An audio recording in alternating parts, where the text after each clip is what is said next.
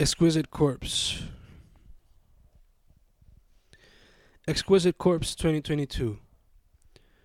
Sooner or later, these verses will be worth something. These visuals could be true. Grab a coffee, my friend. Con cariño y paciencia podemos completar todo.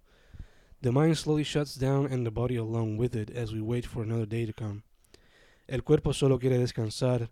Verso terso, lento, vento, suelto como en el. Their youth gives me youth, but it also takes it away.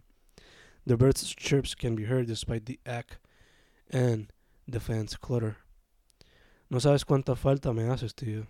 Se mueven los pies, pero no los dedos. Mira cómo se suelta la letra y el poeta entra y se centra. Aprovecha esos tiempos con papi. His salsa rhythmed whistled is ingrained in my BRKIN, bringing back good memories. We're almost at the finish line. Keep going, kid. Sigue para adelante. El desayuno está casi listo. The kids keep talking. I'm in need of some rest. No breaks in the summer.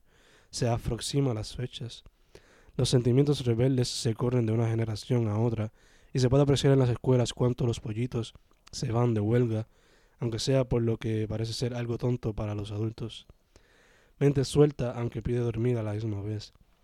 Palm trees full of coconuts later fail to have any as they're replaced with the heads of crows.